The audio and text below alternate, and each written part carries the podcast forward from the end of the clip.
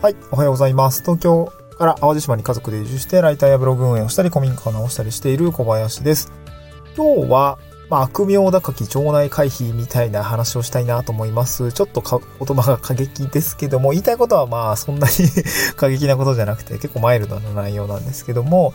えー、ツイッターの方で、あの、腸内回避払ったんです。で、腸内回避払った結果果、得られてる特典みたいなものって、こういう、こうこうこういうものがありましたよっていう内容をですね、あの、投稿したら、なんか意外と 反応があって、うん、確かにそんなこともあるなとか。まあ、あとは、腸内回避を払った人が得られる特典って、まあ結構人によるよね、みたいなところの、まあ、なんていうんですかね、こう、うん、リプライに関して思うところがあったりとか、すごくいい発見があったので、ちょっとシェアをしたいなと思うんですけど、えー今日、あの、概要欄にツイッターのリンク貼っておきます。まあ、こんな感じの投稿でした。ちょっと僕もうろ覚えなんですけど、あの、1万円払いました。町内会サブスク、まあ、かっこ特典としては、えーっ、と、まあ、四季折々のお裾分け。まあ、箇条書きなんですけど、四季折々の箇条、あ、四季折々の箇条書きじゃないわ。四季折々の、えーお裾分けだったり、重機の貸し出しだったり、えーまあ困った時のお助けだったりとか、まああとは様々な工具のレクチャーですね。僕も結構、あの、この工具どうやって使うんだろうみたいな時結構あるので、そういうのを教えてもらったりとか、まあ結構あったんですけど、まあそういういろいろな特典が、あの、この町内会費を払うことによって今得られてるんじゃないかなというふうな感じで、えー投稿しました。うん。で、まあ、町内会費って結構ネガティブなね、田舎特有の文化だったりとか、まあなんかネネガティブな印象、なんか絶対払わないといけないし、なんかこう、何のために払ってるかわかんないみたいな、こう、よくわかんないね、費用だったりとかすると思うんですよね。まあ、それはあの人、あの、地域だった人柄にもよるんですけど。で、そういうような印象を持ってるけども、まあ、そんなにこう、警戒しなくてもいいんじゃないのっていうような投稿だったんですね。うん。で、僕自身は多分、まあね、3世帯6人ぐらいしかいない集落で活動しているところもあって、まあみんな顔知ってるし、うん、みんな、ね、あの、仲いいっていうか、まあ、知った仲というかね、そんな感じなんで、ちょっと親戚のおじちゃんみたいな感じですね、もうね。うん。で、お互いできることを、えー、まかな、あの、補ったりとか、やってるんですね。僕は、まあ、ウェブ制作だったり、あの、まあ、地域の集落情報の発信だったりとか、えー、まあ、本当に人手、若手としての人手だったり、草刈りやったりとかな、そういうもので、えー、まあ、ギブみたいな感じになってはいるのかなとは思うんですけど、それに対して、やっぱりそのさっきの特典ですね、工具の使い方を教えてもらったりとか、あ重機動かしてもらったりとか、うん、なんかいろいろね、やっぱ、いにしえの知恵とかね、その辺を教えていただいたりとか、やっぱすごくためになるんですね。僕も都会にいたら絶対にわからないようなこととか、やっぱ本当にね、無料でね、教えてくれるしね、うん。もうなんか、面倒見いい人たちばっかりなんですごく助かってるんですけど、まあ、町内会費を払うことに対して何の抵抗も今のところはないですね。うんで、これ過去放送にもなんかしたような気がするんですけど、町内会費集めてそれ何になってるのかっていうと、まあ当然必要経費になっているんですよね。あの、で、どういうものになってるかっていうと、えー、まあ町内会で結構、あの、イベント保険とか入っていたりとか、あとその、募金とかですね、町内会から、えどこどこに対しての募金だったりとか、あと神社仏閣？仏閣っていうのかな？神社とか？への、まあ、えー、まあ、お布施みたいなものがあったりします。うん。地域の、えー、お世話になってる神社さんとかね。うん。そういうのがあったりするんですよ。結構その、年末年始になんかお札もらったりするんですよ。あの、新年のね、えーお札もらったりとかするんですけど、まあそういうのをやってくれたりとか、そういうものに対してのお対価なのかなというふうな、実質的にはそうなんだけれども、えー、町内会費払うことによって、まあいろいろな、まあ、なんていうんですかね、そこに住むことに対しての、まあユーティリティじゃないんですけど、うん、まあなんか機能としてそういうものがあったりもするよっていうようなことを、まあ僕は感じているんですが、えー、これこうリプライでいただいたら、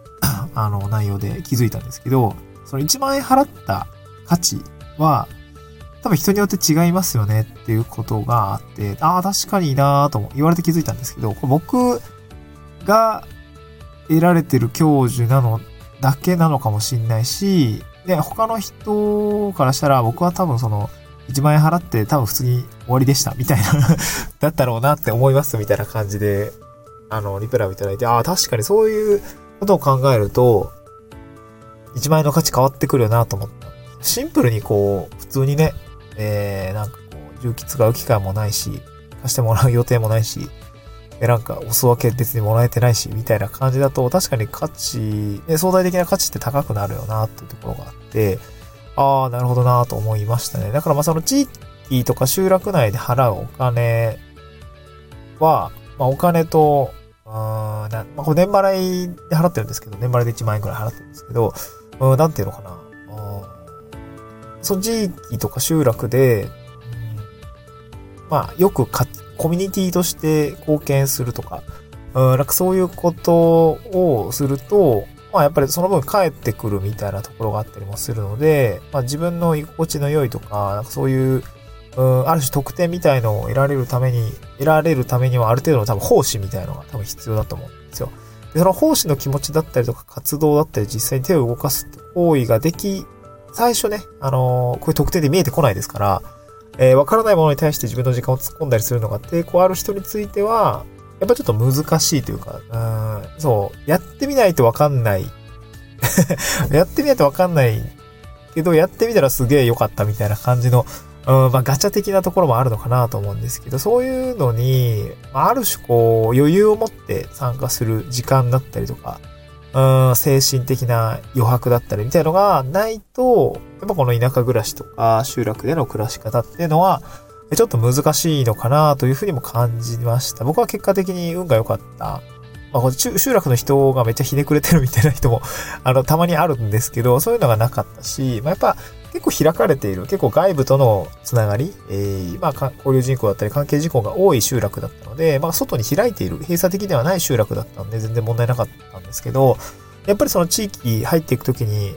はその地域を選ぶときに閉鎖的かどうかとか、移住者とかいるとか、あの、外部の交流がちゃんとあるかみたいなところはすごい要チェックなのかなと思いますね。これ僕だったからとか、この地域だったからっていう要素が多分にあるし、うん。あとはね、なんていうか、やっぱ地域によりますね。人なんで、うん、地域さんって人いないからさ、地域さんね。集落さんって人もいないしさ。だから集落にいる誰々さん、誰々さん。まあ、やっぱ個別具体的な、あうん、名前が上がって顔が見えて初めてその人との関係性で地域というものがね、その集積した結果の地域が出来上がっているわけなので、そのあたりはやっぱ難しい一期一会みたいなところもあるから、すごく難しいんだけれども、まあ、全体相対的に閉鎖的な空間、閉鎖的だったりとか、なんかちょっとこう、癖のある人が一人いるとかね ってなるとちょっとしんどい。でも、ただその、その割合、比率が多いと、やっぱそういうコミュニティになっていくと思うんですけど、まあ、移住者がね、やっぱ増えてきてとか、あそれが薄まっていく、要素が薄まっていくと、やっぱその中にいる人も影響されるんです。移住者の、まあ、開放的な、こ、うの、やりとりだったりとか、うん、ある種、こう、都会的な緩さだったりとか、うん、干渉しないあたりだったりとかっていうのはやっぱ浸透してくると、まあ、そういう考えもありだよねっていうふうな、こう、相対的なそういう割合が増えていくので、まあ、それで、やっぱそうだよねってなる人も増えてくると思うんで、やっぱりその地域を選ぶとか、帰っていくときには、閉鎖的な、あ人がいないとか、あとまあ、相対的に先輩、あの、移住者が多いっていうところを選んでいくと失敗しづらいのかなというふうに感じました。うん。まあちょっと町内会費の話から、えー、移住先の選び方みたいな感じになっちゃいましたけど、まあその町内会費でね、得られる価値って意外と人によって違うんだっていうところはね、僕もちょっと確かに確かに気づかなかったなと思って、